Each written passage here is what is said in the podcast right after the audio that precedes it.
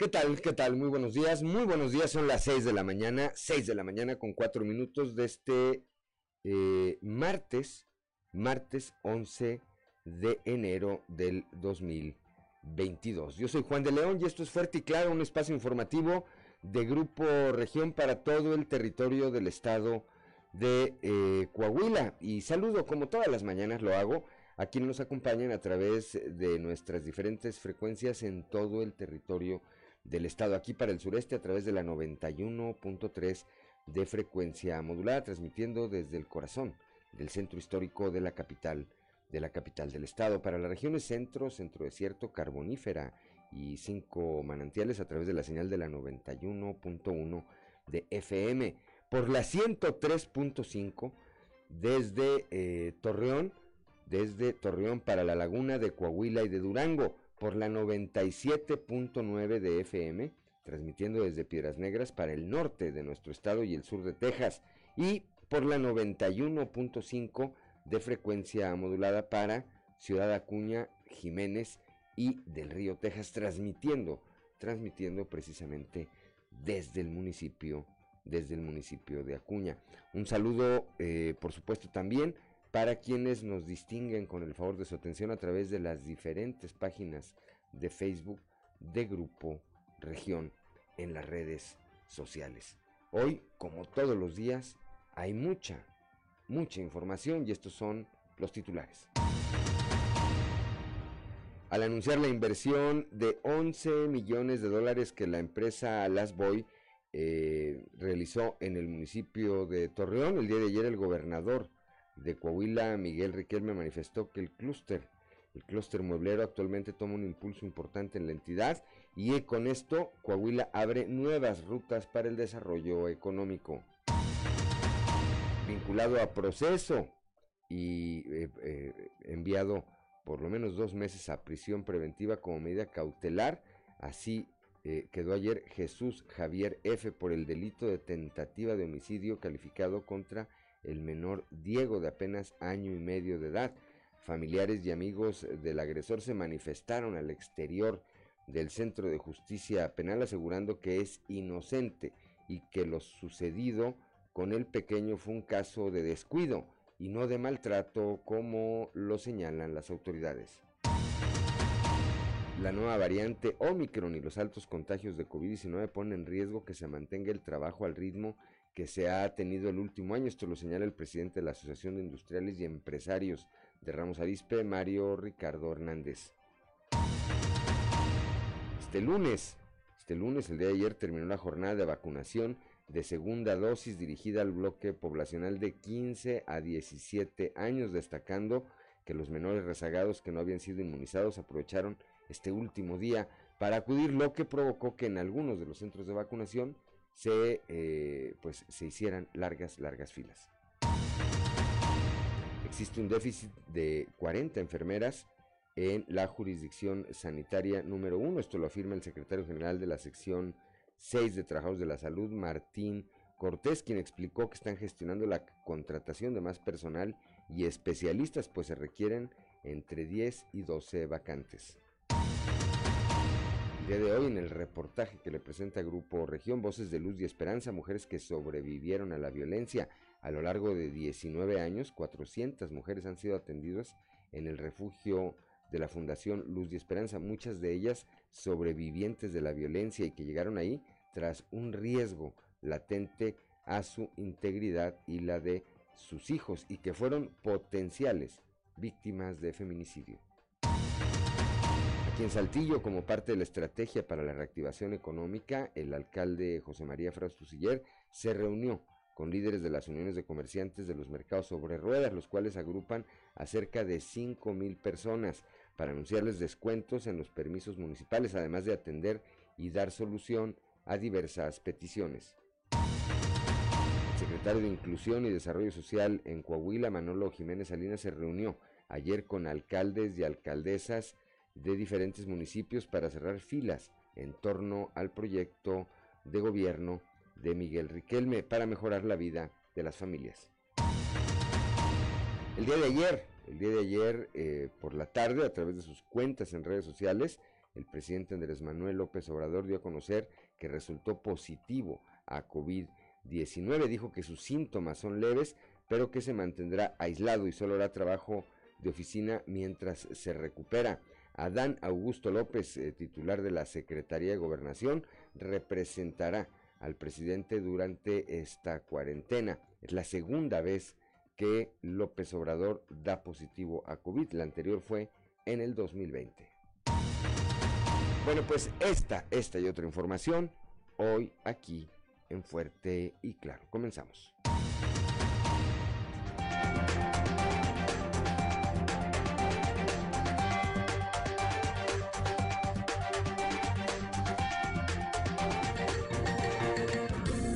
Esto es Fuerte y Claro. Transmitiendo para todo Coahuila. Fuerte y Claro. Las noticias como son. Con Claudio Linda Morán y Juan de León.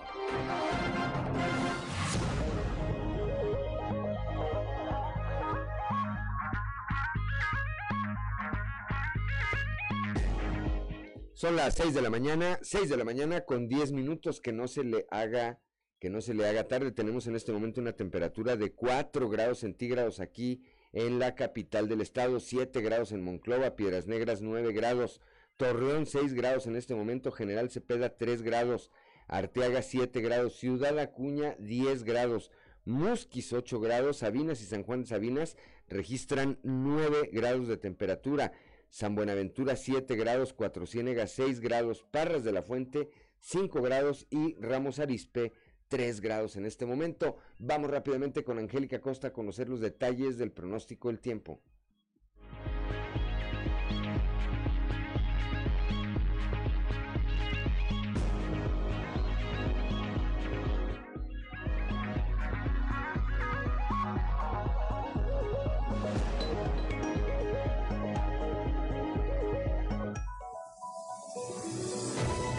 El pronóstico del tiempo con Angélica Acosta.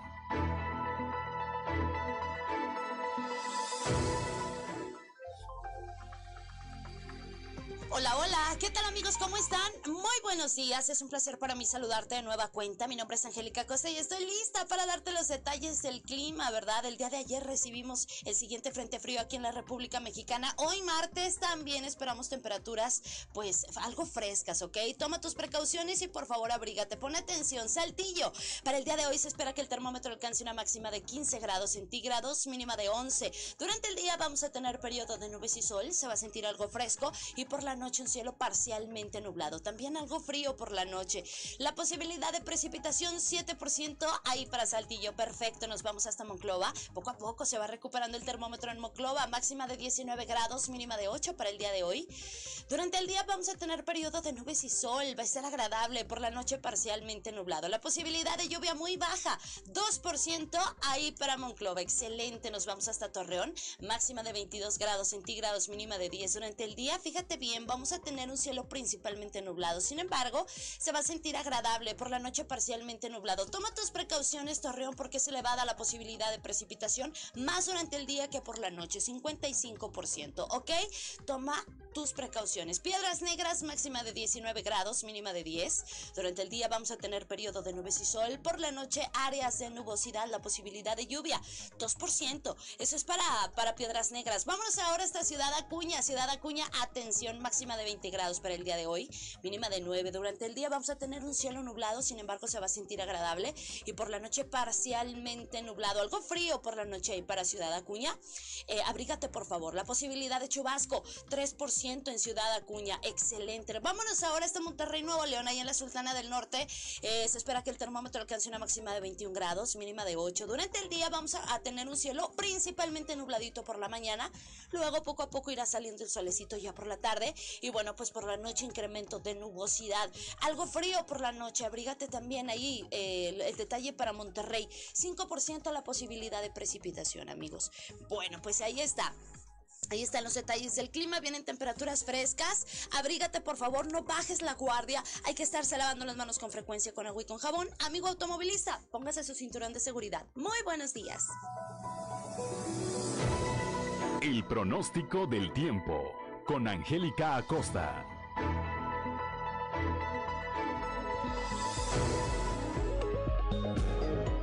Ya son las 6 de la mañana, 6 de la mañana con 14 minutos, hora de ir con Ricardo Guzmán y las efemérides del día.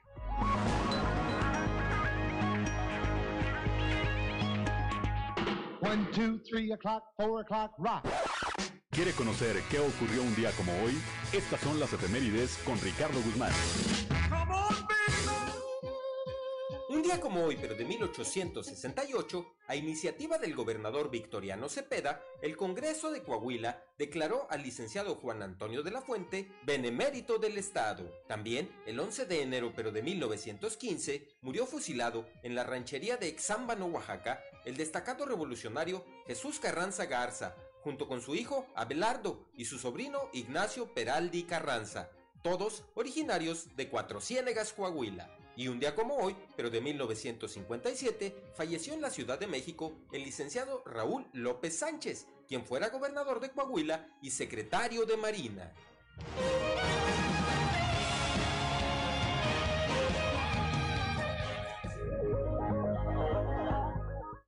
Son las 6 de la mañana, 6 de la mañana con 15 minutos antes de ir al santoral de día y le enviamos un saludo allá a la región carbonífera, a Lalo Recendis, que desde muy temprano, desde muy temprano ya está ahí en mi café parroquia preparando, preparando todo para que, pues, si alguien o todos los que llegan ahí a tomarse un café ya encuentren todo listo. También en la carbonífera, allá eh, le enviamos un saludo a nuestro amigo regidor Virgilio Nieto López, que ya está de regidor ahora. Muchas, muchas felicidades. Y en la región centro, a nuestro amigo Homero, amigo y colega además, Homero Estrada.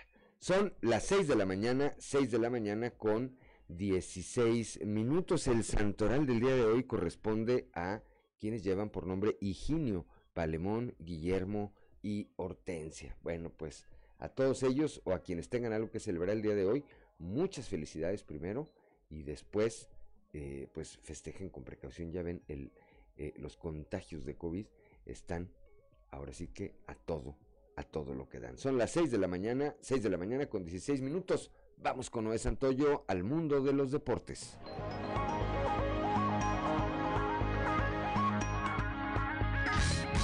Resumen Estadio con Noé Santoyo.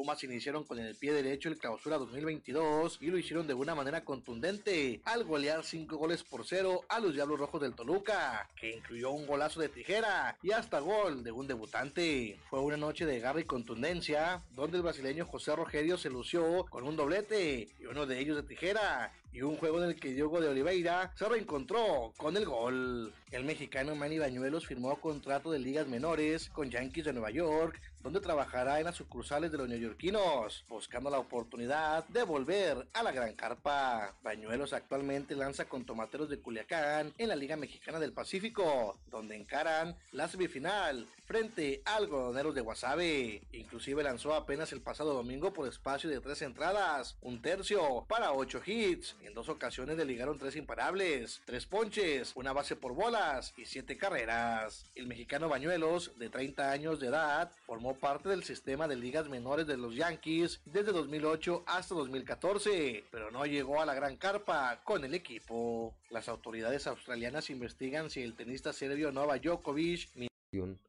peso dólar eh, iniciará sus operaciones este martes 11 de enero. El tipo de cambio promedio del dólar en México es de un dólar por 20.31 pesos a la compra.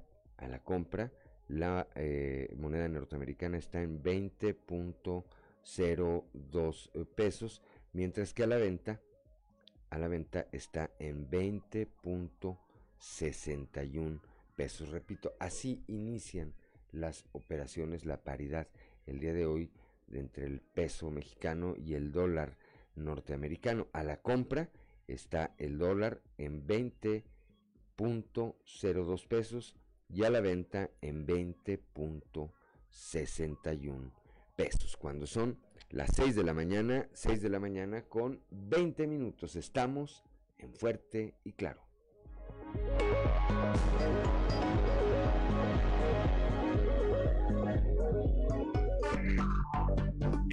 Regresamos con Fuerte y Claro. Tu llamada.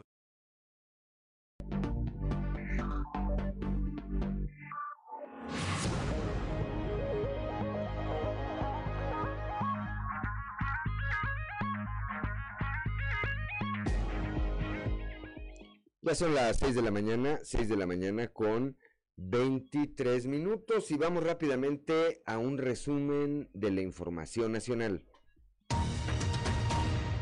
Ayer por la tarde noche el presidente Andrés Manuel López Obrador dio a conocer que se contagió de COVID-19 y que presenta síntomas leves. Permaneceré en aislamiento y solo realizaré trabajo de oficina y me comunicará de manera virtual hasta salir adelante, publicó en, sus redes sociales luego de que la mañana de eh, ayer el lunes presentara síntomas en la conferencia de prensa mañanera.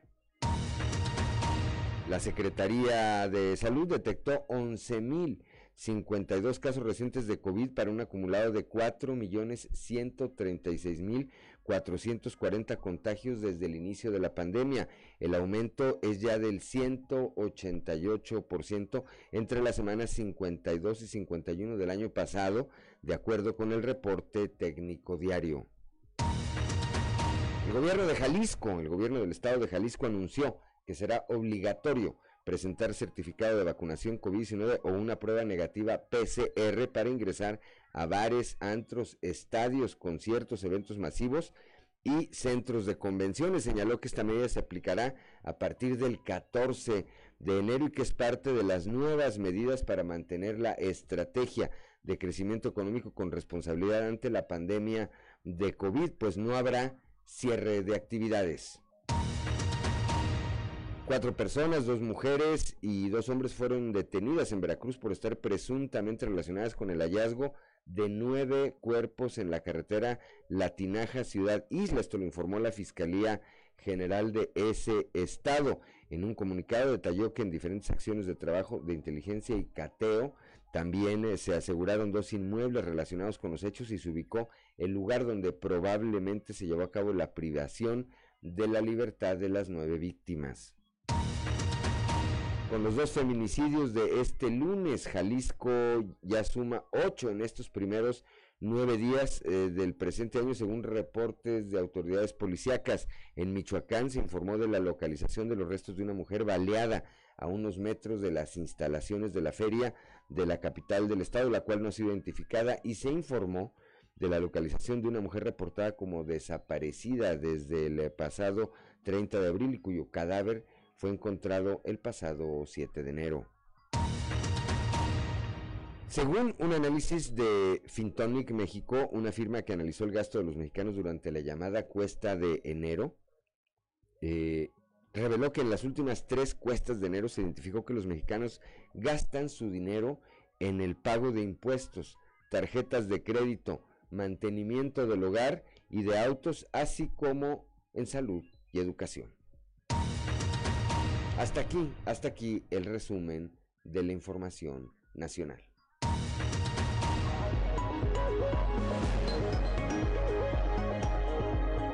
Son las 6 de la mañana, 6 de la mañana con 26, con 27 minutos ya, que no se le haga tarde. Vamos eh, rápidamente a la portal de hoy de nuestro periódico Capital que destaca en, su nota principal Coahuila ante nuevas rutas de desarrollo económico. El día de ayer el eh, gobernador Miguel Riquelme puso en marcha una nueva inversión eh, allá en la región lagunera de la empresa Las Boy.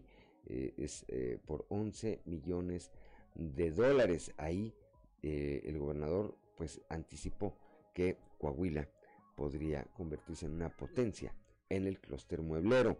Por otra parte, en el reportaje que les presentamos el día de hoy, Voces de Luz y Esperanza, mujeres que sobrevivieron a la violencia, esta fundación que durante los últimos 19 años ha sido, ha sido pues efectivamente un refugio de luz y de esperanza para cerca de 400 mujeres que en algún momento eh, fueron víctimas de violencia e incluso potenciales víctimas de feminicidio.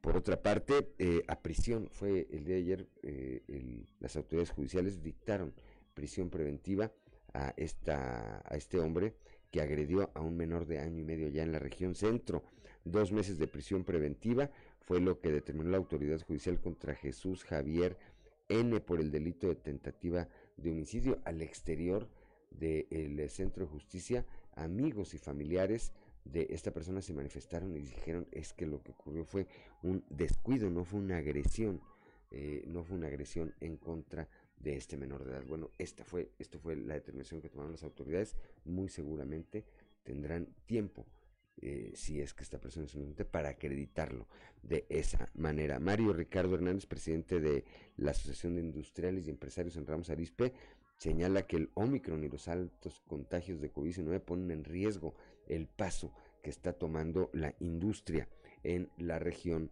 sureste de nuestro estado. Y finalmente, el día de ayer el secretario de Inclusión y Desarrollo Social, Manolo Jiménez Salinas, se reunió con eh, diversos alcaldes de nuestro estado. Ahí acordaron cerrar filas en torno al proyecto de desarrollo social del gobernador Miguel Riquelme. El alcalde de Saltillo, José María Fraustro Siller, se reunió con líderes de las uniones de comerciantes de mercados obreros. Ahí les anunció descuentos, descuentos en los permisos, además de que atendió diversas peticiones que le llevaron.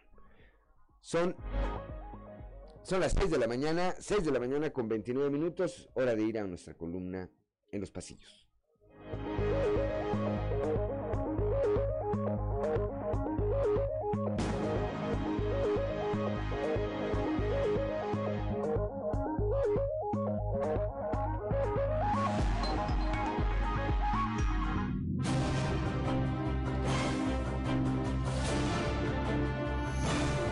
En el cartón de hoy eso dije, que nos muestra el presidente de México, Andrés Manuel López Obrador, quien está enfermito con un termómetro en la boca, sus piecitos en agua caliente y una bolsa de agua caliente en su cabeza, mientras recuerda que hace algún tiempo estaba diciendo, no mentir, no robar, no traicionar. Eso ayuda mucho para que no dé el coronavirus.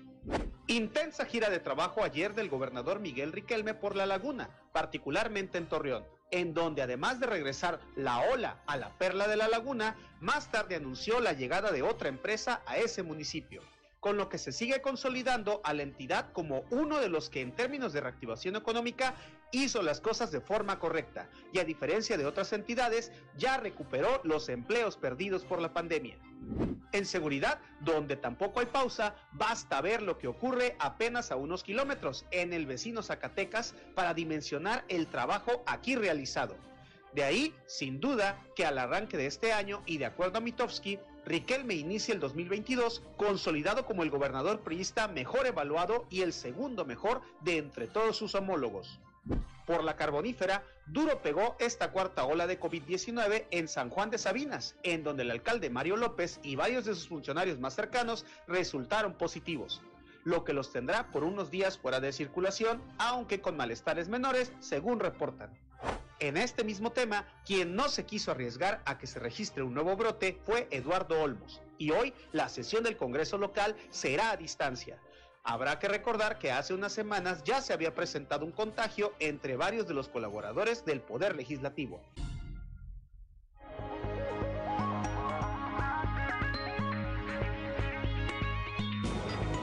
Son las 6 de la mañana, 6 de la mañana con 32 minutos, que no se le haga tarde. Vamos rápidamente con Raúl Rocha, un panorama informativo por el Estado y comenzamos con nuestro compañero Raúl Rocha. En riesgo, en riesgo el ritmo de desarrollo económico por esta variante del Omicron y los altos contagios del COVID-19. Raúl Rocha platicó con Mario Ricardo Hernández Saro, quien es presidente de la Asociación de Industriales y Empresarios de Ramos Arispe. Raúl Rocha, muy buenos días. ¿Qué tal compañeros? Buenos días. Esta es la información para el día de hoy. La nueva variante Omicron y los altos contagios de COVID-19 ponen en riesgo que se mantenga el trabajo al ritmo que se ha tenido en el último año, dijo el presidente de la Asociación de Industriales y Empresarios de Ramos Arispe, Mario Hernández. Aseguró que en el último año, a pesar de la presencia de la pandemia, se ha trabajado de una manera consistente, pero esto se pudiera detener ante los altos números de contagios de COVID-19 un arranque año muy complicado. un arranque año muy difícil. Eh, porque se tienen distintas variables en la parte de salud, lo que ya se había recuperado, que había dejado de ser, eh, si bien era, era una, una, situación de mucho cuidado, pero ya no representaba un problema el tema de la nueva variante de, del COVID, eh, en la cual se ha mostrado que es mucho más contagiosa, eh, pone en riesgo que se mantenga el trabajo al ritmo que se ha tenido en el último año, porque bueno, pues al haber contagios la gente tiene que descansar y se tiene que parar trabajo y esto genera repercusiones importantes para, económicas para las empresas. Esta es la información para el día de hoy. Buen día.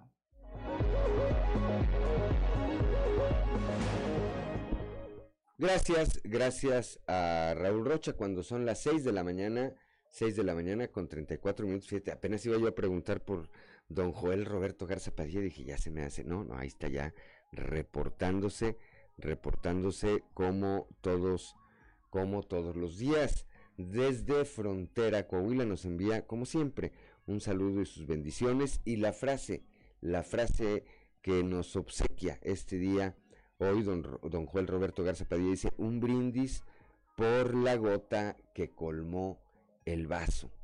Ellas son el principio del cambio. Y es cierto, es cierto. Si no, no cambia uno. Hay cosas que no cambia uno, ni para bien ni para mal, ¿eh? Hasta que, hasta que hay un, un, este, una situación de esta naturaleza. Pues gracias, gracias como siempre a don Joel Roberto Garza Padilla allá desde Frontera. Y ahora sí, cuando son las 6 de la mañana con 35 minutos, vamos hasta el norte del estado con Norma Ramírez. Señalan allá que hay un déficit de al menos 40 enfermeras en la jurisdicción sanitaria número uno. Norma, muy buenos días.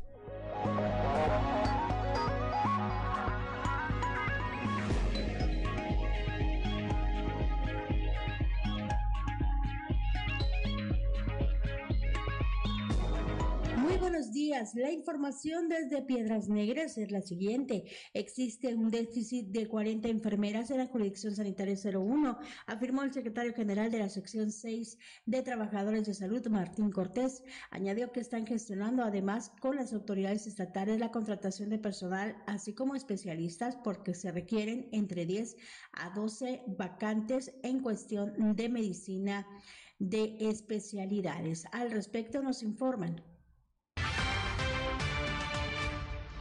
Es correcto, seguimos este, en la gestión, ¿verdad? Como cada inicio de año para reforzar lo que viene siendo nuestra plantilla laboral en las diferentes áreas, enfocándonos en el área médica con las diferentes especialidades en las cuales tenemos carencia y en el área de enfermería. En ese sentido, ¿cuántos personal es lo que se requiere? En el área de enfermería tenemos un déficit de, personal de 40 vacantes o, 40 este, lugares que tenemos, ¿verdad? En el área médica de las diferentes especialidades este, que viene siendo ginecología, pediatría, traumatología, medicina interna, estamos hablando alrededor de 10 o 12 vacantes las que tenemos. Para Fuerte y Claro, desde Piedras Negras, Norma Ramírez.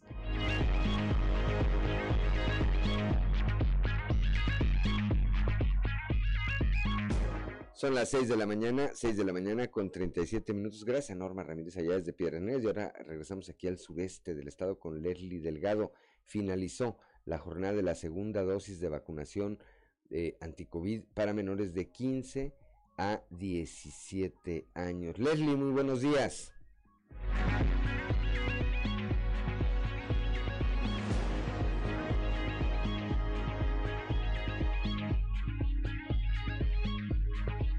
Buen día, informando desde la ciudad de Saltillo. Este lunes terminó la jornada de vacunación de segunda dosis dirigida al bloque poblacional de 15 a 17 años, destacando que los menores rezagados que no habían sido inmunizados aprovecharon este último día para acudir de nueva cuenta Dos de los cuatro puntos de vacunación lucieron abarrotados desde temprana hora. En este sentido, el coordinador de programas del bienestar, Salvador Herrera, comentó que se inocularon aproximadamente 36 mil adolescentes.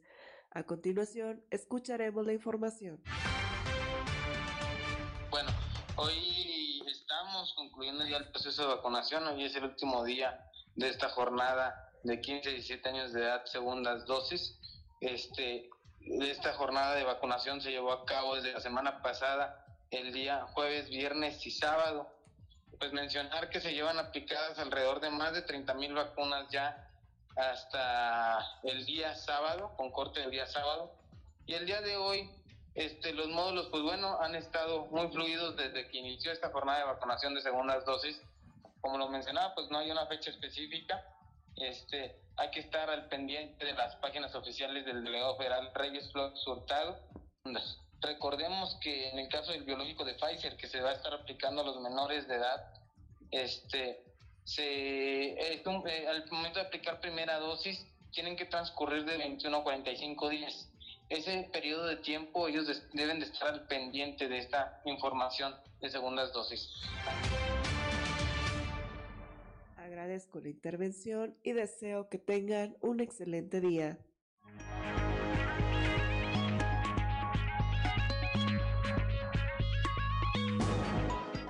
Ya son las 6 de la mañana, 6 de la mañana con 39 minutos, gracias a Leslie Delgado, otro soldado temporalmente caído, que no es eh, eh, COVID-19, eh, al igual que es el caso de nuestra compañera Claudio Linda Morán, pero sí las inclemencias de este frente frío, de ese cambio de temperatura, pues les trajo una afectación importante en eh, su salud. Repito, afortunadamente no se trata de COVID-19 en ninguna de sus variantes, pero sí, perdón, pero sí traen una eh, afectación importante que requiere pues de que tomen un par de días de para reponerse, ¿verdad? Son las 6 de la mañana, 6 de la mañana con 40 minutos. Estamos en Fuerte y Claro.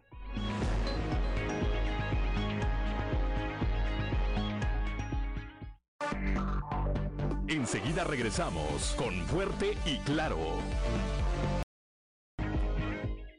Ya son las 6 de la mañana, 6 de la mañana con 44 minutos. En un momento más, ahorita vamos a platicar con Víctor Barón, más adelante les vamos a presentar. Y es que ayer, este, eh, esta imagen que difundió la Secretaría del Bienestar anunciando la vacunación de refuerzo para la edad de 40 a 49 o de 50, 59, no sé, pues trae unos viejitos, lo que desató en las redes, pues múltiples críticas de quienes somos cincuentones, ¿verdad? Sí está bien que ya estamos correteados, pero como que, como que no nos vemos tan correteados todavía. Ahorita les presentamos la imagen. Por lo pronto, vamos hasta la Perla de la Laguna, allá con Víctor Barrón. Ayer estuvo ahí el gobernador Miguel Riquelme poniendo en marcha una inversión más y habló pues de esta nueva ruta de desarrollo económico que se abre para nuestro estado. Víctor Barrón, muy buenos días. Buenos días Juan, buenos días amigos de Fuerte y Claro. Así es, pues el día de ayer aquí en Torreón el gobernador eh, anunció esta inversión de 8 millones de dólares por parte de la empresa norteamericana Lazy Boy eh, experta en el tema del ensamblaje de muebles. Y bueno, precisamente en cuanto a este clúster, el clúster mueblero, el gobernador habló que pues es un, un entorno, una vocación diferente, pero que ha tomado impulso y que pues si bien las muy distintas regiones de la entidad tienen su propia vocación, se están encontrando estas nuevas rutas como tú lo mencionas, Juan. Escuchemos pues la explicación en ese aspecto que dijo el día de ayer aquí el gobernador Miguel Ángel Riquelme Solís. Y hoy llega Lazy Boy, que me da mucho gusto también eh, comunicarlo, porque el clúster muebreo hoy es una realidad en Coahuila. Y ese es otro tipo, es eh, muy distinto y al cual pues necesitamos seguir explorando y dirigiendo nuestras capacidades técnicas de ingeniería y demás para poder eh, también pues, ser líder en ese, en ese sector. Hoy le damos la bienvenida a Lazy Boy y estoy seguro que les va a ir muy bien aquí. La mano de obra calificada de Coahuila es reconocida a nivel mundial. Toda la industria que viene reconoce la mano de obra calificada de, nuestra entidad. pero la verdad es que hoy Coahuila tiene nuevas áreas de oportunidad, como lo va a tener una vez que se empiece a elaborar el auto eléctrico en Ramos Arizpe. Entonces, eh, se están abriendo nuevas, nuevas rutas del desarrollo económico. Torreón las está aprovechando, la comarca lagunera eh, también. Son las 6 de la mañana, 6 de la mañana con 47 minutos. Bueno, pues se viven eh, otros tiempos interesantes lo que de todo esto que habló ayer el eh, gobernador allá, eh, Víctor, porque pues dio de nueva cuenta, reiteró que no hay marcha atrás en la reactivación económica. Se, se, refirió a estos temas del COVID y bueno, yo lo mencionaba el día de ayer. El, es tan, tan cierto es que le atinamos los coahuilenses a la estrategia que no tenemos. Una, se recuperaron los empleos perdidos durante la pandemia. Coahuila no aparece en esa lista de estados que aún está tratando de recuperar empleos perdidos durante la eh, fase más crítica de la, de la pandemia. Eh, y eh, por otro lado, pues la reactivación económica es evidente con la llegada continua de nuevas inversiones, Víctor. Claro, y, que con esta eh, señal de que estamos a días de haber iniciado el 2022 y ya se anuncia esta primera inversión aquí en Torreón, eh, eh, se da ese mensaje pues positivo en materia de empleo y recuperación y reactivación económica. lo que tú mencionas en el tema de, de la industria, Juan, también la cuestión educativa que ayer aquí en Torreón en dos momentos de su intensa agenda que tuvo aquí en la laguna, el gobernador mencionaba que no hay marcha atrás tampoco al tema de la del regreso a clases. Se toma esta pausa eh, eh, en esta semana, se había dicho que se iniciaran las clases el 10 de enero, pero por la vacunación de los maestros, bueno, pues esto se, se posterga hasta el 17, pero es con esa intención precisamente de inmunizar a el personal de la educación, Juan, también ese, esa parte importantísima para el gobierno del Estado. Así es. Así es, estaremos pendientes, bueno, de este y de otros temas allá, desde la región lagunera. Como siempre, gracias por tu reporte muy completo, Víctor Barrón. Muy buenos días. Muy buenos días, un saludo para todos. Gracias a Víctor Barrón, son las 6 de la mañana, 6 de la mañana con 49 eh, minutos. A ver, ahorita mi compañero Ociel Reyes, que ya tiene ahí esta imagen de la que les hablaba yo, hace un momento y que, eh, repito, bueno, pues causó eh, muchas reacciones, claro, por supuesto en, tono de broma, ayer en las redes sociales y es que este eh, banner, como le llaman, este banner que distribuyó la Secretaría del Bienestar haciendo referencia a la vacunación de refuerzo para mayores de 50 años, pues trae en la parte de abajo a dos viejitos. Se parece al abuelito de Heidi, uno de ellos, y el otro, pues, el, el, viejito y la viejita, pues no sé quién, a quién se parezca, pero ahí están. Y eso, pues evidentemente que provocó diversos comentarios ayer en las redes sociales. Parece que no, que no localizó la imagen nuestro compañero, no la veo. Bueno, más adelante, si tenemos oportunidad, si tenemos oportunidad, se las, se las presentamos. Son las 6 de la mañana con 51 minutos, ya está Guadalupe Pérez en eh, la línea telefónica ya desde la región centro. El día de ayer fue vinculado a proceso este presunto padrastro golpeador de un menor. Fue vinculado a proceso y eh, a dos meses se, le dictó dos meses de prisión preventiva después de que ocurrió esto o en tanto ocurría esto ahí en el centro de justicia al exterior pues había familiares y amigos de esta persona identificada como Jesús Javier N pues protestando decían que había sido un caso de descuido y no de maltrato. Guadalupe Pérez tiene los detalles. Guadalupe muy buenos días. Ya no está en la línea telefónica. En un momento en un momento la vamos a recuperar. Esto bueno pues evidentemente que tendrá que está ya en manos de las autoridades que son las que de manera inicial eh, tomaron esta determinación.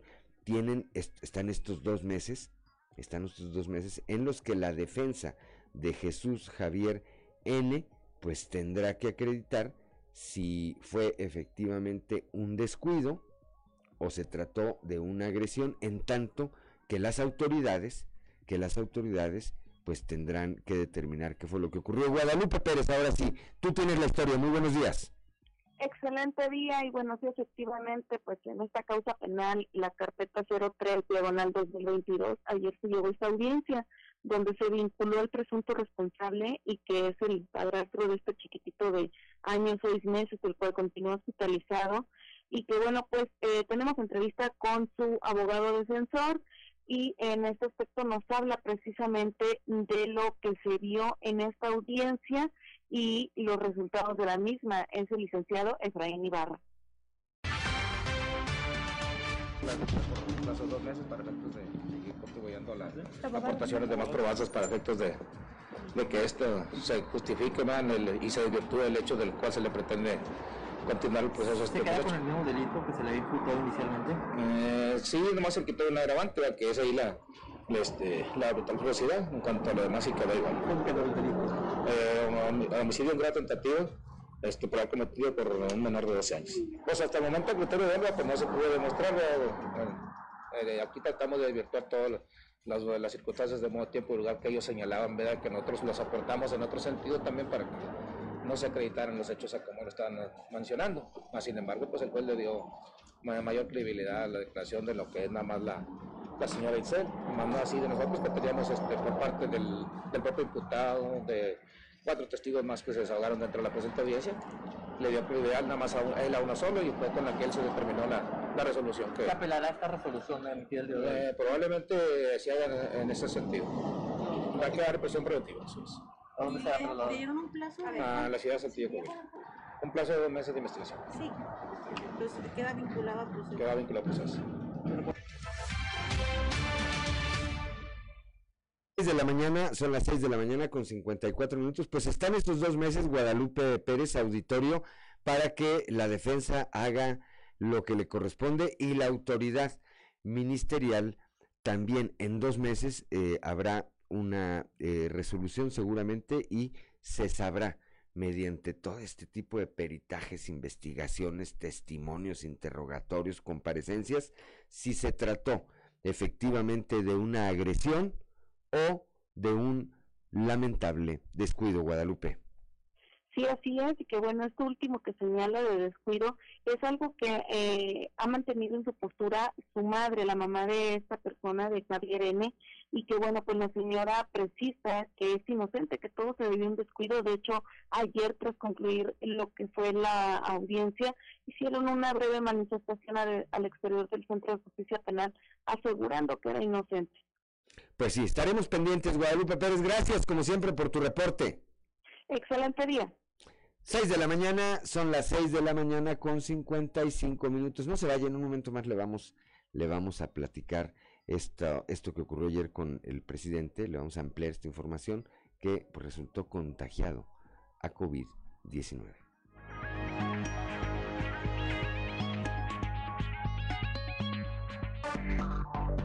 Enseguida regresamos con Fuerte y Claro.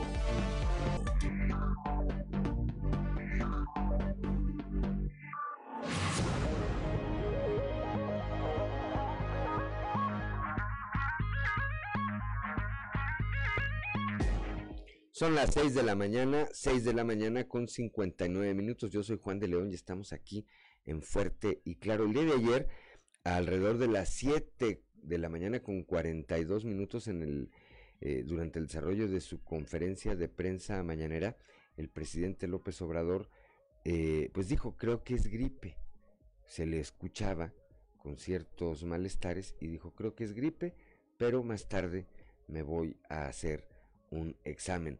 A las 6 de la tarde, a las 6 de la tarde, con 5 minutos a través de sus redes sociales, pues el eh, presidente López Obrador dijo, estoy contagiado de COVID-19. Ya le habían dado el resultado de esta prueba y pues dio a conocer que estaba contagiado. Señaló también ahí a través de, sus eh, posts como les llaman, dijo que sus síntomas eran leves, pero que iba a mantenerse aislado y haciendo trabajo de oficina mientras se recuperaba. En tanto, señaló Adán Augusto López, quien es titular de la Secretaría de Gobernación, será quien lo represente durante esta cuarentena. Es la segunda vez que da positivo el presidente. La anterior eh, fue en el 2020. Después de esto, y como suele ocurrir, y que a mí me parece bastante plausible, figuras que eh, políticamente son antagónicas al presidente, como el caso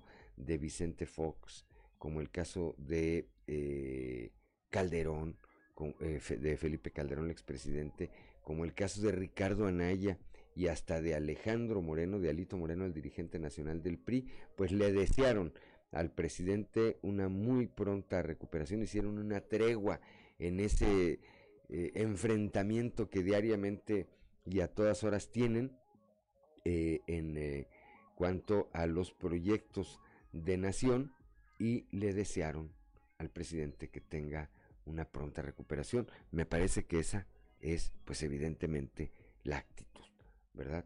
Yo reitero lo que he dicho en otras ocasiones, podemos estar de acuerdo en unas cosas con el presidente, de acuerdo o no de acuerdo en otras tantas con eh, sus políticas eh, públicas y demás, pero es el presidente y a nadie en este país, a nadie en este país le haría bien que el presidente tuviera un quebranto importante en su salud.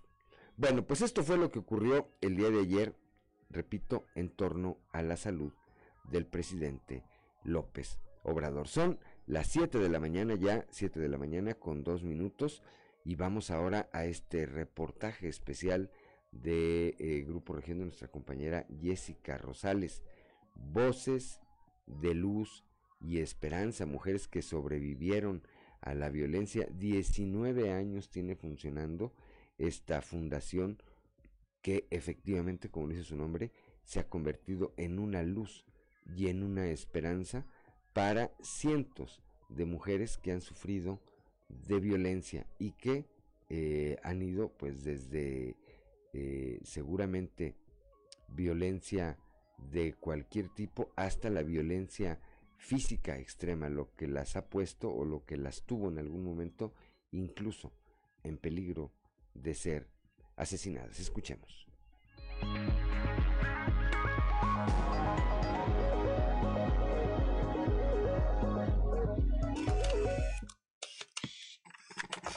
En México, 7 de cada 10 mujeres sufren violencia, mientras que el 42% refieren haber sufrido algún tipo de maltrato en el último año, según la encuesta nacional sobre la dinámica de las relaciones en los hogares. A lo largo de 19 años, 400 mujeres víctimas de violencia extrema han sido atendidas en el refugio de la Fundación Luz y Esperanza, muchas de ellas sobrevivientes de la violencia y que llegaron ahí tras un riesgo latente a su integridad y la de sus hijos, así como la falta de una red de apoyo sólida que, incluso, fueron potenciales víctimas de feminicidio. Rosa María Salazar Rivera, directora de la Fundación, considera que el alto número de casos ha complicado su atención debido a que los espacios no son suficientes, debido a que se requiere de un apoyo integral. Este panorama eh, nos lleva a ver lo que actualmente se atiende en los centros de justicia para las mujeres, en los hospitales, en nuestros centros de atención, en donde cada vez hay más casos de mujeres que salen a denunciar y, pareciera y dijera que dijéramos que, que, es que están aumentando los casos de violencia. Y, y, en realidad no es que estén aumentando, es que más mujeres deciden eh, reconocer que viven violencia y además denunciarlo o pedir ayuda. Entonces, esto me parece a mí que ha ido complicando un poco su atención porque cada vez son más mujeres que piden ayuda y a lo mejor los espacios no son suficientes para su atención. Las mujeres que llegan al refugio no solo reciben apoyo psicológico, sino acompañamiento legal. Al no considerarse como un delito grave, existe una salida alterna que obliga, entre otras cosas, a la terapia del agresor. Habla la licenciada María Durán, jurídico de la Fundación Luz y Esperanza. Una vez vinculado a proceso, se sigue un proceso de investigación un poquito más extenso. Como el delito de violencia familiar es considerado un delito no grave, existen salidas alternas dentro de un procedimiento penal, que estas salidas alternas son las que pudieran ayudar a disminuir la, la, situación de violencia. Se hace una suspensión condicional del proceso. Como su nombre lo puede indicar, se suspende el proceso con determinadas condiciones al caso concreto para poder eliminar del el radar de la señora la violencia que el señor ejercía qué tipo de condiciones pueden o existen dentro del Código Nacional de Procedimientos Penales. El no acercarse, el vivir en lugar determinado, el que pueda ir a una terapia eh, psicológica, el que se pueda someter a un proceso de rehabilitación en caso de que haya consumo de drogas y una serie de situaciones como es la reparación del daño, que es una cantidad eh, de dinero que se le otorga a la víctima por el daño que sufrió por el delito de que se trata. El apego es el principal obstáculo para salir de la violencia, debido a las creencias culturales y estereotipos que nos han enseñado a tener un hombre al lado, quien además se visualiza como el proveedor, seguido de la afectividad y el amor como parte de las emociones que se tienen hacia el agresor. Así lo señala la activista Rosa María Salazar. Nosotros trabajamos con las señoras eh, en este enfoque de que reconozcan que padecen eh, la violencia y sobre todo porque conocemos la causa este síndrome de adaptación paradójica y en la intención de la violencia es, es quitarle la toma de decisiones a una mujer. Entonces una mujer en violencia ya no es ella, es, es el Señor a través de ella. O sea, él, su pareja, el agresor, quiere vivir a través de ella y la deja sin toma de decisiones eh, y entonces es una mujer eh, que, que no puede decidir por ella misma qué quiere. Entonces lo primero que intentamos hacer es regresarle esa toma de decisiones, la quitas del control del Señor y le empezamos a dar las riendas de su vida a ella misma para que sepa que ella puede tomar decisiones. Ella decide si se baña, si no se baña, si se cambia, si no se cambia, o si de ropa, o sea, ella lo va decidiendo. La autoestima baja es una, eh, es, una eh, consecuencia pues de esta falta de toma de decisiones. Es una consecuencia, entonces la mujer se queda débil, se queda anulada y, cuando el, el, trabajo que nosotros hacemos es regresarle estas riendas poco a poco con, con pequeñas acciones que ella vaya haciendo para que se dé cuenta que ella es la que va a recuperar su propia vida. Es un proceso muy largo, no, no es tan sencillo. Por eso les digo que el, el punto importante es aceptar que padezco violencia para que alguien me pueda, me pueda ayudar.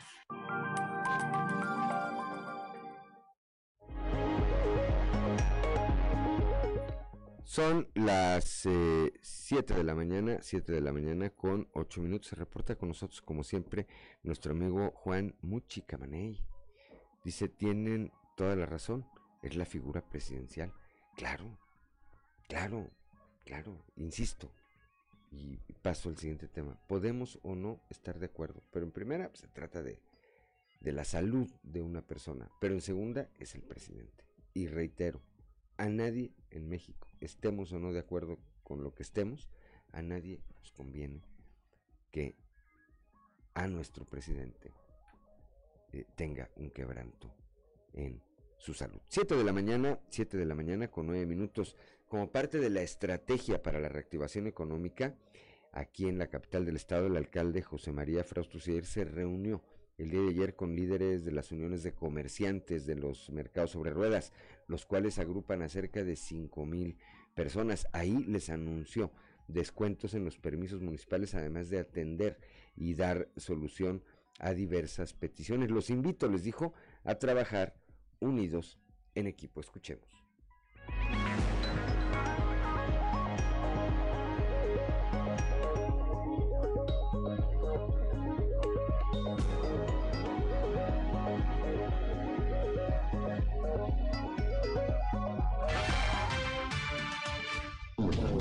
Desde que estuve en campaña me hicieron muchos planteamientos acerca de la seguridad, acerca de,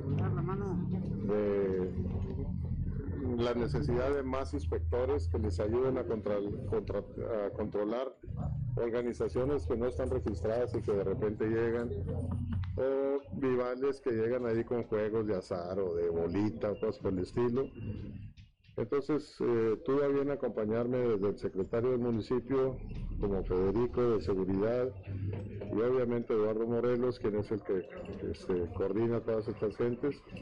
Tuvimos una muy buena comunicación, ya nos pusimos de acuerdo, se otorgaron algunos descuentos importantes para ellos, iguales a los que cada año se les otorgan. Así es que fue una muy buena reunión, quedamos de reunirnos cada mes, lo vamos a estar haciendo para estar revisando cómo avanza esta situación. Y bueno, pues creo que fue una muy buena reunión.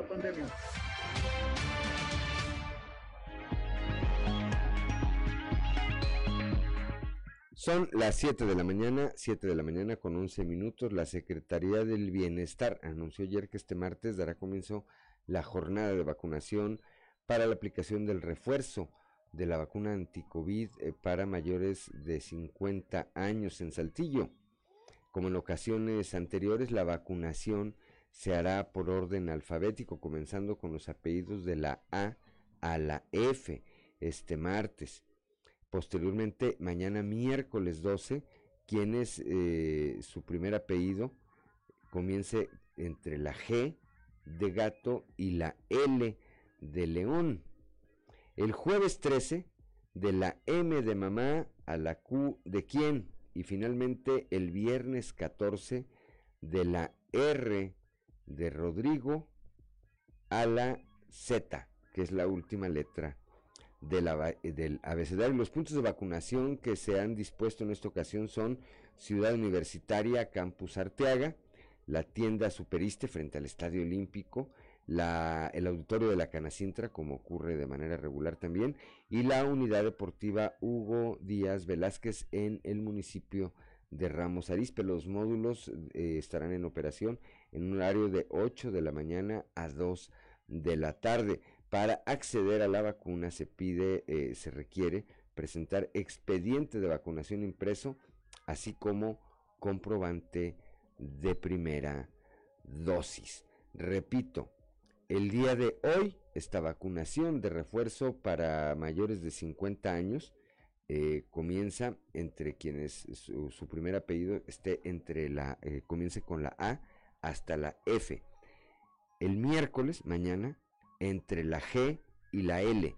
El jueves, de la M a la Q y el viernes de la R a la Z. Los puntos de vacunación, Ciudad Universitaria, en su campus Arteaga, la tienda Superiste frente al Estadio Olímpico, aquí en la capital del estado, la, el Centro de Convenciones de la Canacintra y la Unidad Deportiva Hugo Díaz Velázquez de las 8 de la mañana a las 2 de la tarde. Y el requisito que lleven para acceder a esta vacuna de refuerzo, expediente de vacunación impreso, así como comprobante, comprobante de la primera dosis. Son las 7 de la mañana, 7 de la mañana con 13, con 13 minutos. El día de ayer el secretario de Inclusión y Desarrollo Social en Coahuila, Manolo Jiménez Salinas, se reunió con alcaldes y alcaldesas del estado para cerrar filas en torno al proyecto del gobernador Miguel Riquelme de mejorar la calidad de vida de las familias. En la Secretaría de Inclusión y Desarrollo Social dijo Vamos a trabajar en equipo con los 38 municipios de Coahuila. Por ello iniciamos una serie de reuniones con alcaldesas y alcaldes para ir organizando una agenda conjunta de acciones, proyectos, obras y programas. Junto con el gobernador Riquelme vamos a impulsar una gran estrategia social en nuestro estado, dijo el nuevo titular de esta dependencia, quien detalló además que en seguimiento a las instrucciones del mandatario estatal se analizaron las principales propuestas de los municipios de Coahuila y se dio a conocer que se trabajará de manera coordinada con los 38 ayuntamientos con un solo objetivo, mejorar la calidad de la de vida de la población. Es muy importante, apuntó eh, Manuel Jiménez, escuchar a las alcaldesas y a los alcaldes porque son ellos la autoridad de primer eh, eh, contacto con la ciudadanía y si cerramos filas y trabajamos en conjunto, llegaremos a nuestro objetivo principal fortaleciendo las estrategias y programas del gobierno estatal, agregó. 7 de la mañana, 7 de la mañana con 15 minutos. El día de ayer eh, con la presencia del gobernador Miguel Riquelme allá en Torreón y junto con el alcalde de esa ciudad romana, Alberto Cepeda, eh, se anunció una inversión conjunta de 11 millones de pesos para traer de vuelta este programa de limpieza urbana, hoy denominado La Ola. Antes era la Marea Roja, hoy se le denomina La Ola, este esquema de empleo que ya había sido anteriormente aplicado en Torreón y que en la actual administración arranca con la incorporación de 200 integrantes. El alcalde, eh, Román Alberto Cepeda, dijo que el municipio inicia una nueva etapa y su oferta política arranca con una, una línea que tiene que ver con un Torreón limpio y ordenado. Escuchemos. Hoy iniciamos una, una nueva etapa atendiendo un orden en el que de inicio, como una oferta política, empieza con un Torreón limpio y ordenado. Hoy se incorporan más de 200 torreonenses que se incorporan para darle limpieza y orden a Torreón. Tener un Torreón limpio significa inversión, significa imagen, significa turismo y con una inversión gracias a un convenio de colaboración con el señor gobernador, hoy nos permite entregar 14 vehículos como los que tenemos justamente aquí atrás, 14 vehículos equipados, en donde nos van a permitir atender todos y cada uno de los puntos en donde la imagen, el quehacer de la ola tiene que ver con una imagen de Torreón, en donde a partir de hoy cambia. Donde cambia, además del equipamiento, las prestaciones que se le van a dar, por supuesto, y esto obedece a dos temas justamente. A un tema de lo que hoy Torreón requiere, que es una nueva imagen para tener y para poner a Torreón en los ojos donde lo queremos poner, necesitamos un Torreón limpio, necesitamos un Torreón ordenado, necesitamos un Torreón que crezca y que sea atractivo para la inversión, pero también que para todos los que vivimos y habitamos aquí podamos transitar por calles limpias, por bulevares limpios, y esta es una estrategia que le denominamos la ONU.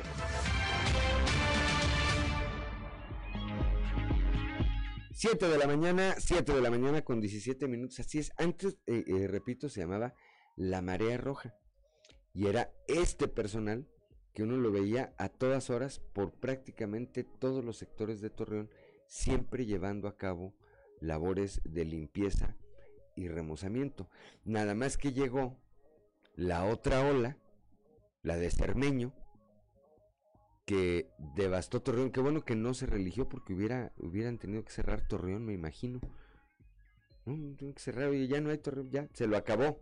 Se lo acabó Cermeño. Bueno, afortunadamente no se lo acabó y ahora reinician de nueva cuenta con este proyecto que pues garantizará lo que decía ya el alcalde, que esté la ciudad de manera permanente, limpia y presentable.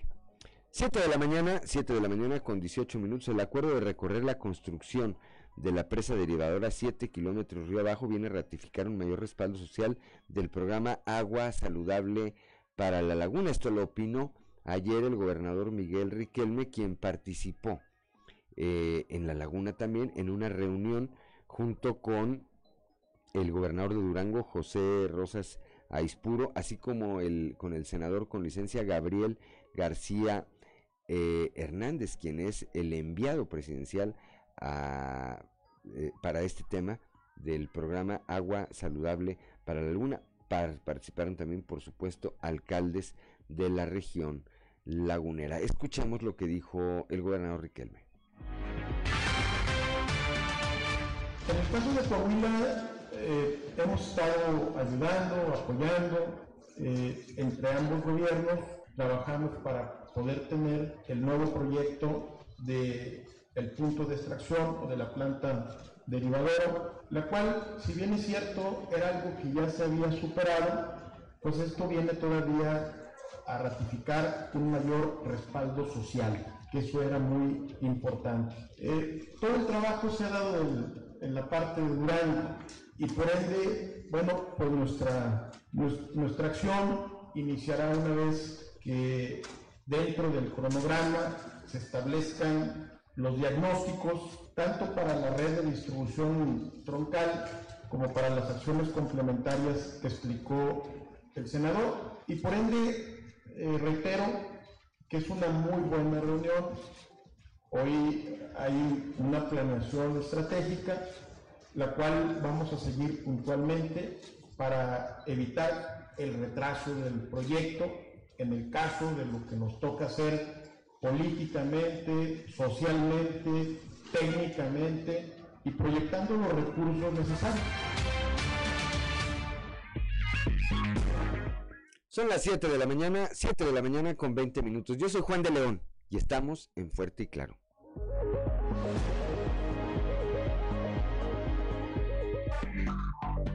Enseguida regresamos con Fuerte y Claro. Las mujeres. Ya son las 7 de la mañana, 7 de la mañana con 25 minutos desde la capital del acero, mi amigo y compañero periodista Toño Zamora. Muy buenos días. Buenos días, Juan. Buenos días a las personas que nos sintonizan a esta hora. Pues eh, se contagió el presidente, mijo. Pues se contagió el presidente. De nueva Por no, cuenta. hacerle ca- por, por no hacer caso. Por seguir con sus cosas. Pues mira, ahora sí que ya no sabe uno, Toño, y no lo digo en descargo del presidente. ¿eh? Ayer, por ejemplo, eh, por la noche, el diputado federal Shamir Fernández, diputado federal por Coahuila, subió una, un post también donde daba cuenta que había resultado positivo a COVID-19. Y dice ahí en su comunicación, dice, esto a pesar de que de manera permanente he portado el cubrebocas y he seguido todas las precauciones que marcan las autoridades sanitarias. Ya no sabe uno en qué en qué momento, pero es la gran ventaja, Toño, y este creo que podemos aprovechar para hacer el llamado, es la gran ventaja de estar vacunado. Los efectos, evidentemente que no son los mismos. Ah, no, sí, definitivamente son menores y, y eso es bueno, ¿no? Porque te reduce en un gran porcentaje el que seas hospitalizado y te reduce también en, en otro porcentaje similar el hecho de que los pacientes que, que ya estén vacunados y, vuelvan a ser contagiados, pues este se eh, vaya tengan desenlace triste, ¿no? Entonces yo creo que eso es importante que hay que ir a, a vacunarse los que falten de vacunarse y creo que por ahí ahí ayer leí eh, una información del secretario de salud en el sentido de que ahora van a puchar para que se vacunen los de cinco años, los niños de cinco años en adelante, como en Estados Unidos, ¿no? Yo creo que esa es una buena postura de, la Secretaría de Salud, del Gobierno del Estado, porque pues al final de cuentas muchos de los contagios regresando a clases presenciales van a ser precisamente en los salones, Juan, y eso hay que prevenirlo. Por otro lado, comentarte que, cuatro de los cinco municipios del país donde se redujo la pobreza en mayor proporción durante la los últimos 10 años se encuentran en Coahuila y ello definitivamente que les puede traer beneficios. Lo anterior, de acuerdo a un análisis del Instituto Mexicano de la Competitividad, IMCO, se enteró eh, que el municipio con, con mayor mejora fue el de Jiménez, en su población en situación de pobreza. Eh, en contraste, los municipios donde más creció eh, esta pobreza se ubican en el Estado de México, Yucatán y Oaxaca, con incrementos de entre 25 y 35 por ciento. Eh, a Jiménez, el municipio de Jiménez, le siguió eh, tres municipios de la región centro, La Madrid, Abasolo eh, y Sacramento, con 42.64% de avance, 37.83% de Abasolo y 37.27% en Sacramento. Eh, aquí cabe señalar, Juan, que, que con la medición obtenida en los municipios eh, señalados, eh, debe haber una, una revalorización de las reglas de operación del Fondo de Infraestructura Federal que superaron las mediciones de pobreza. ¿Por qué? Porque, por ejemplo, quienes recibieron el año pasado eh, el recurso para hacer esta reducción, eh, también significa una reducción de recursos para ellos. Al final de cuentas ya salieron de la pobreza, ya tienen agua potable, ya tienen drenaje sanitario, etc., etc., etc., pues entonces vamos a buscar otros municipios para que ellos salgan.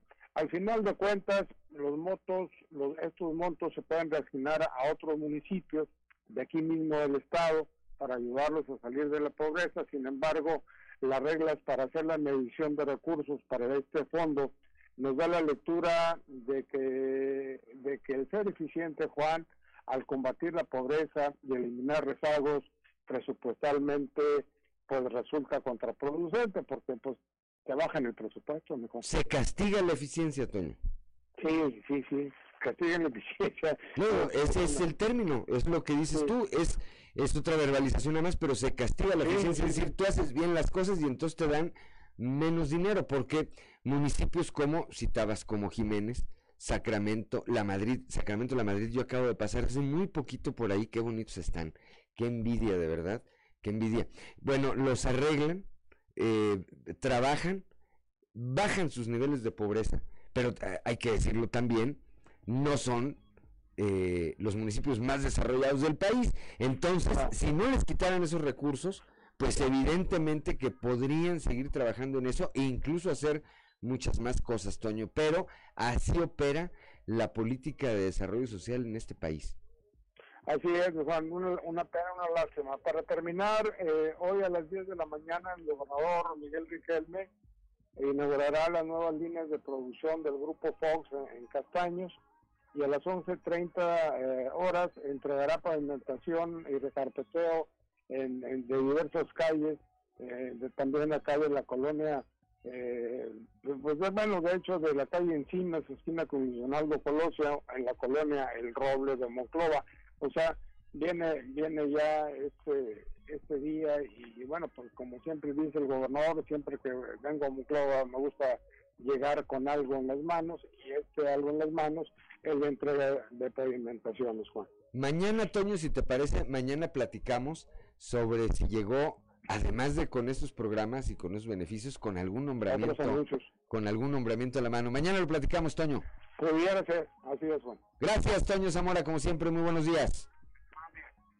Son las 7 de la mañana, 7 de la mañana con 31 minutos. Bueno, pues hoy estará el gobernador del estado, Miguel Riquelme, en gira de trabajo allá por la región eh, centro del estado, pues entregando también obras y eh, programas en beneficio, en beneficio de la población, haciendo en algunos casos, pues me parece que eh, los nuevos alcaldes será la primera vez que les toca eh, una gira con el mandatario estatal y siempre, siempre es eh, bueno para los ciudadanos, repito, al margen de que estemos de acuerdo o no con unos o con otros, el que nuestras autoridades trabajen de manera coordinada no significa otra cosa que garantía de que vienen cosas buenas para los ciudadanos. 7 de la mañana con 32 minutos rápidamente ya está en la línea telefónica como todos los martes Osiris García. Osiris, muy buenos y fríos días. la verdad, yo estoy hablando desde debajo de las cobijas, porque triste los que tienen que levantar a las 5 y tienen que ir al radio, porque tienen que informar a la gente. Bueno, pues así, así tocó en esta vida. No, hombre, pues tengo desde la semana pasada aquí encerrado porque, pues, eh, como un montón de saltillenses y covilenses, también estoy bien positivo este inicio de año. En positivo, pero con síntomas eh, controlados y todo, Osiris, supongo. Sí, este, un poquito de malestar, la verdad que muy leves. Eh, hay algunas personas que no confiaban en la vacuna, bueno, al final de cuentas los resultados son estos. Eh, es prácticamente imposible con la nueva cepa no contagiarse, está muy alta la, la viralidad. Entonces, estaba platicando el médico con, que, que me atendió que ahorita, eh, si antes eh, un infectado de COVID lo transmitía a dos o tres personas, eh, en esta ocasión en la Micron está transmitiéndose hasta siete u ocho personas, ese grado de viralidad tenemos ahora en el COVID. Entonces, pues así, desde la semana pasada vos, aquí, aquí encerrado, ya no, no sabes vos todo lo que he hecho, eh, puse unas luces en mi, pues, mi cuarto, eh, he, he leído, he meditado, ya me paré de manos vos. Ya pintaste, despintaste, volviste a pintar. Sí, pues ya hice, Oye, dicen que uno de los síntomas, eh, uno de los síntomas de eh, el COVID, de esta nueva variante, es que anda uno todo el tiempo fatigado. Yo dije, bueno, pues yo lo tengo desde chiquito. No, no, pues, desde la secundaria lo tengo entonces. Dije, no, entonces ya estoy inmune. No, qué bueno, digo, qué malo que te, que te contagiaste, qué bueno que te estás recuperando, que estamos teniendo la oportunidad de platicar. Ese es el mejor síntoma de que tu estado de salud va en franca, en franca mejoría antes de que termines de destruir tu casa, Osiris. ¿Antes de que, qué, perdón? Antes de que termines de destruir tu casa. Es que el encierro, el encierro, para quienes no estamos acostumbrados a él, eh, pues es terrible. Pero No, es una no. condición que hay que seguir por eh, una cuestión, eh, sí, por una cuestión de descansar, que hay que, no puede uno eh, forzar el cuerpo, está pasando por una crisis, y la otra, pues para no salir a contagiar a, a más gente, ¿no? Sí, nada, de forma responsable. Entonces prefiero aquí estar mordiendo el 10 ojos y andar este, infectando gente por por allá por fuera. Y de, de hecho eso es lo que quiero hablar, porque de, de- de las cosas malas que nos pasan en la vida, porque a veces la perspectiva de nosotros eh, respecto a los acontecimientos que nos que nos acuden, nos alcanzan es medio, medio extraña. No, porque no podemos pretender que las cosas que, que nos pasan eh, sean siempre positivas, a menos de que sea COVID, ¿verdad? Como yo en este momento. Sí. De hecho, siempre me ha parecido bastante, bastante particular eh, este tipo de personas que, que de verdad creen que porque que decretan algo, en ese momento una fuerza superior, Dios, el universo, las buenas vibras, como que les va a conceder su deseo. Y entonces dicen así algo como, el universo está conspirando en mi favor. Y, y- y de hecho lo aseguran así con una seguridad que hasta me da envidia. Pero pero gracias a, a los mismos dioses esto no, no funciona así. De hecho, si se pudieran, creo, un poquito pensar más detenidamente, yo creo que también llegarían a la conclusión de que en realidad ellos no quieren tener una deidad o un poder superior, como dicen los grupos de autoayuda, que fuera tan manipulable como para poder sucumbir a un chantaje tan simple, a veces de personas o de un individuo que la verdad muchas de las veces no sabe qué es lo mejor para él mismo. Ujú. Eh, eh, En la vida, vos, eh, lo que nos hace crecer, en realidad, a las personas son las adversidades. El crecimiento viene en la austeridad, en la carencia. Cuando tocas fondo, cuando algo te trastoca tu salud y la valoras por fin, cuando tienes que darte la habilidad para buscar el alimento diario, cuando, cuando se te rompe el corazón y no tienes más, más que reunir esos pedazos otra vez y, y seguir adelante, ¿verdad? Y, y me acordaba de, de un mensaje que mandaba un, un rabino. De hecho, hasta consulté el nombre, se llama Abraham J. Tversky, que, que narra cómo las langostas crecen. Dice que el religioso que la langosta es un animal, bueno, muy suave en su carne y lo hace pues extremadamente vulnerable a los depredadores. Y para eso, pues la evolución la dotó de un caparazón resistente, que es la armadura bajo la que bajo la que se resguarda, ¿no? Eh, se siente muy pro- protegida y cómoda debajo de esa armadura, pero pero a medida que el, que el crustáceo va creciendo de forma natural, el arma el armazón eh, deja de estar cómodo para ella y empieza a apretarle y, y causarle dolor. Y entonces la langosta pues tiene que deshacerse de su caparazón, ocultarse bajo una piedra, resguardarse en un lugar donde esté a salvo de los depredadores y empezar a crear una nueva armadura, además de protegerla, pues ya le quede en esta ocasión cómoda. Entonces entendemos o se entiende que, que el dolor es el indicador del crecimiento y en lugar de buscar la forma de andar, eh, este, de, de- de retener lo que nos está doliendo, de andar reteniendo lo que nos duele, debemos aceptarlo, desecharlo y pues ya nosotros eh, mismos eh, hacernos la idea de que estamos creciendo y tomar ese dolor como el impulso para el crecimiento. Aprender a aprender a soltar esa frase que está tan de moda de un hombre. tiempo hacia acá, ¿no, Osiris? Aprender a soltar. Sí, y, y que el dolor no siempre es indicador de que las cosas eh, van a estar mal para siempre, sino que a veces las cosas te empiezan a molestar cuando tú en realidad ya no perteneces, ya creciste, ya estás en otra perspectiva y, y lo que sigue es eso. Y, y, lo- y la reflexión también es en- a, causa de que, bueno, de las, perso- que las personas como yo en este momento que están aisladas, que finalmente nos alcanzó el virus de la sopita del murciélago, y, y, y- o cualquier otra cuestión de salud laboral, familiar o de pareja. Pues que aprovechemos ese dolor para crecimiento y que lo llevemos, que nos sirva para llevar nuestro carácter hasta el siguiente nivel. Sí, pero es eso, yo coincido contigo, las épocas de crisis, las eh, condiciones adversas son las que más y mejor nos hacen eh, crecer y madurar. Eh, estoy de acuerdo contigo también cuando dices que no, no, no nada más se trata de decretar, ¿verdad? No, o sea, que digas, oye, yo quiero que hoy me vaya muy bien. Bueno, pues si te levantaste tarde para ir a trabajar, difícilmente te va a ir bien. Si sales y vas conduciendo porque se te hizo tarde a toda velocidad, es muy probable que tengas un percance. No, creo que hay que, hay que unir, sí, el, lo que nosotros queremos ser o hacer con, con, con la acción, ¿verdad? Yo te, te diría casi para despedirnos esta frase que eh, tocaba eh, o, recitaba Vicente Fernández cuando cantaba esa canción eh, que se titula Un hombre con suerte. Decía, la, la suerte no es hierba que crece en el campo. Dice, llega si la buscas y se da trabajando. Creo que esa es, creo que esa es, sí es una canción, era Vicente Fernández, pero es, a mí me parece bastante apegada a la realidad, Osiris. y, y, filosófico también, pues de cierta manera. Totalmente, son los mejores filósofos.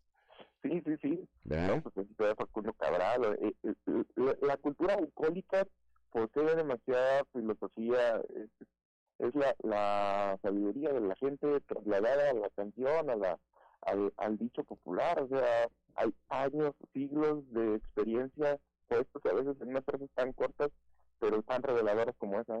Pues ahí están, Ahí están. Osiris, eh, pues te deseamos que sigas recuperando rápidamente. ¿Cuántos días te faltan, Osiris? Me faltan, eh, mañana me hago una prueba y si Dios quiere eh, estoy positivo y ya no estoy positivo, pues ya ya estaría bien, ya, ya no estoy transmisible tampoco para las personas que, están alrededor mío. ¿Cuántos días llevas aislado?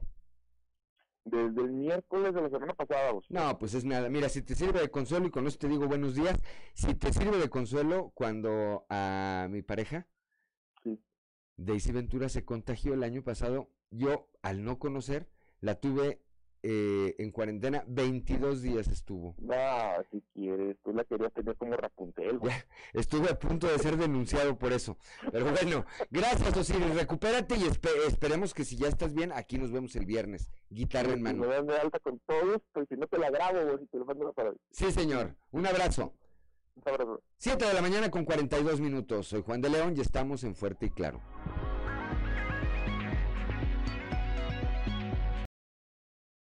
Seguimos en Fuerte y Claro.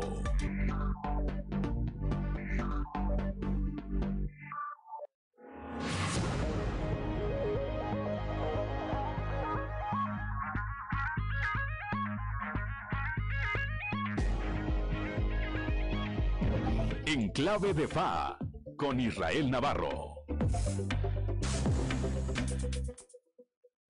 El 6 de enero del año pasado, Estados Unidos vivió uno de los capítulos más vergonzosos en su historia democrática. Un grupo de seguidores del entonces presidente Donald Trump tomaron el Capitolio, sede del Congreso, donde se llevaba a cabo la certificación de los votos del colegio electoral, el último paso para declarar a Joe Biden como el presidente número 46. El saldo, siete personas muertas. Un año después, la justicia estadounidense sigue deslindando responsabilidades y tiene en la mira al expresidente Trump por la instigación a la sedición y además por tener la intención de impedir la juramentación de Biden bajo el pretexto de supuestos fraudes electorales, de los cuales nunca presentó una sola prueba. Afortunadamente, actores políticos clave dentro de su mismo partido, como el vicepresidente Mike Pence y el líder del Senado Mitch McConnell, asumieron una postura institucional, lo que puso fin a las absurdas pretensiones de Trump para amarrarse a la silla presidencial. Sin embargo, aun cuando las aguas han vuelto a su cauce, la herida de la polarización fue demasiado profunda y al día de hoy esa división política persiste tanto en la política como en la sociedad. De acuerdo a las encuestas, hay un 40% de estadounidenses que cree que Biden no ganó la elección de manera legítima, 40%, pero el problema no es que tengan esa creencia, sino que ésta haya sido sembrada sin evidencias y más aún que esto comprometa la gobernabilidad actual, porque no hay gobierno sólido sin credibilidad y para colmo de males, la clase política aviva cada vez más el radicalismo. Los políticos que tienen discursos conciliadores de unidad y de centro cada vez son más escasos. Pareciera que Estados Unidos está inmerso en una espiral de polarización que se vuelve más fuerte porque nadie está dispuesto a ceder en términos de reconocimiento a la postura del otro, un síntoma claro de una democracia enferma. Vienen elecciones otra vez en noviembre de este año, la intermedia en la que se renovarán 435 curules de la Cámara de Diputados, actualmente con ligera mayoría demócrata, y 34 de 100 escaños en el Senado, en donde los republicanos tienen el control. Generalmente esta elección la pierde el partido en el poder, en este caso los demócratas, por lo que podría haber un revés para Biden, que con 42% de aprobación rema contracorriente para remediar los efectos de la pandemia y su antecesor. Una democracia puede funcionar con un sistema bipartidista, pero no no cuando es bipolar. Por ello hay que asumir este escenario como un ejemplo del riesgo que representa el radicalismo, porque bien dicen, cuando veas las barbas de tu vecino rasurar, pon las tuyas a remojar. Yo soy Israel Navarro y les recuerdo mi Twitter arroba Navarro Israel. Nos escuchamos a la próxima.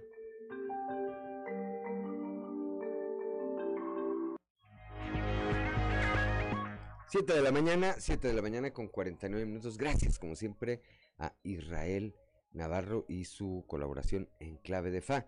Vamos ahora a un resumen de la información nacional. El presidente Andrés Manuel López Obrador dio a conocer ayer que se contagió de COVID-19 y que presenta síntomas leves. Permaneceré en aislamiento, dijo, y solo realizaré trabajo de oficina. Me voy a estar comunicando de manera virtual hasta salir adelante, publicó ayer a las 6 de la tarde con 5 minutos a través de sus redes sociales, luego de que la mañana del el lunes dijera en conferencia de prensa, pues que traía algunos malestares y que él pensaba que era gripa. La Secretaría de Salud en el país detectó 11.052 casos recientes de COVID-19 para un acumulado de 4.136.440 contagios desde el inicio de la pandemia. Este incremento es ya del 188% de la semana 52 y 51 del año pasado, de acuerdo con el reporte técnico diario. El gobierno del estado de Jalisco anunció que será obligatorio presentar el certificado de vacunación COVID-19 o una prueba negativa tipo PCR para ingresar a bares, antros, estadios, conciertos, eventos masivos y centros de convenciones. La medida se va a aplicar a partir del próximo 14 de enero y dijo en, eh, el gobierno en un comunicado que esto es parte de las nuevas medidas para mantener la estrategia de crecimiento económico con responsabilidad ante la pandemia del COVID-19, pues advirtió el gobierno que no habrá cierre de actividades. Cuatro personas, dos mujeres y dos hombres fueron detenidas por estar presuntamente relacionadas con el hallazgo de nueve cuerpos en la carretera Latinaja Ciudad Isla. Esto lo informó la Fiscalía General del Estado de Veracruz. En un comunicado detalló que en diferentes acciones de trabajo de inteligencia y cateo también se aseguraron dos inmuebles relacionados con los hechos y se ubicó el lugar en donde probablemente se llevó a cabo la privación de la libertad de las nueve víctimas. Con los dos feminicidios registrados este lunes, Jalisco ya suma ocho en estos primeros días del presente año, según eh, reportes de autoridades policíacas. En Michoacán se informó de la localización de los restos de una mujer baleada a unos metros de, las instalaciones de la feria de la capital del estado, la cual no ha sido identificada. Se dio cuenta, además de la localización de una mujer reportada como desaparecida desde el pasado 30 de abril y cuyo cadáver fue encontrado el pasado 7 de enero. Según un análisis de Fintonic México, una firma que analizó el gasto de los mexicanos durante la llamada cuesta de enero, reveló que en las últimas tres cuestas de enero se identificó que los mexicanos gastan su dinero en el pago de impuestos, tarjetas de crédito, mantenimiento del hogar y de autos, así como en salud y educación. Son las 7 de la mañana con 52 minutos hasta aquí hasta aquí el resumen de la información nacional y vamos ahora con Ámbar Lozano al mundo del espectáculo.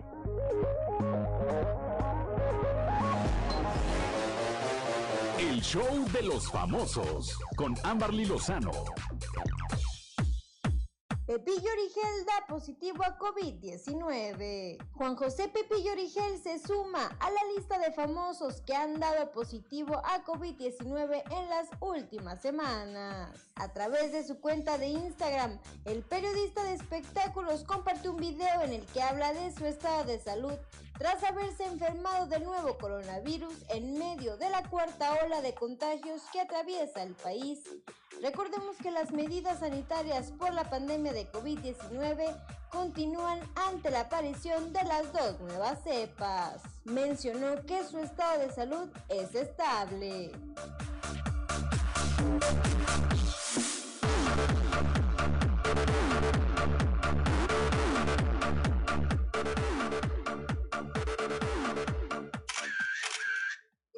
Valdés perderá parte de un dedo para evitar un cáncer.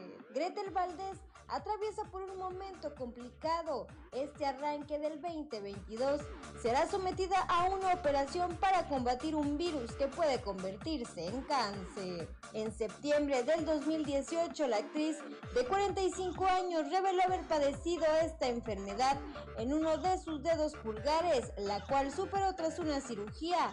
Hace algunas semanas, durante uno de sus chequeos, se enteró de que la situación se complicó. Tras someterse a diversos estudios, afortunadamente el cáncer no volvió, pero se le detectó un virus que debe ser eliminado de su cuerpo, si no podría volver a padecer carcinoma.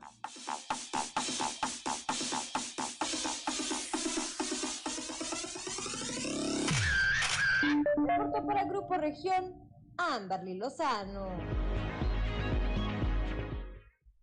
7 de la mañana, 7 de la mañana con 54 minutos. Bueno, pues prácticamente, prácticamente ya nos vamos esta mañana de martes 11 de enero de este 2022. Gracias de verdad por el favor de su atención aquí en eh, Fuerte y Claro, un, un, espacio informativo de Grupo Región. Lo esperamos el día de mañana a partir de las 6 y hasta las 8 de la mañana y de las 8 a las 9 de la mañana. No se vaya en nuestras diferentes regiones. Continuamos con los espacios informativos locales. Región Informa allá por la 91.5 en Acuña con Ricardo Ramírez Guevara. Por la 97.9 de FM. En un momento más Norma Ramírez allá en Piedras Negras. Por la 103.5 para la Laguna de Coahuila y de Durango. Eh, Estará en un momento más también Sergio Peinbert para las regiones centro, centro desierto, carbonífera y cinco manantiales. Rebeca Hernández y Joel Barrera, Joel Barrera y Rebeca Hernández en un momento más transmitiendo desde la capital del acero y aquí desde desde Saltillo, desde la capital del estado. En un momento más regresamos. Claudio Linda Morán, Ricardo Guzmán y su servidor Juan de León. Yo por lo pronto le reitero, le reitero el aprecio de su sintonía y lo invito a que tenga usted el mejor de los días.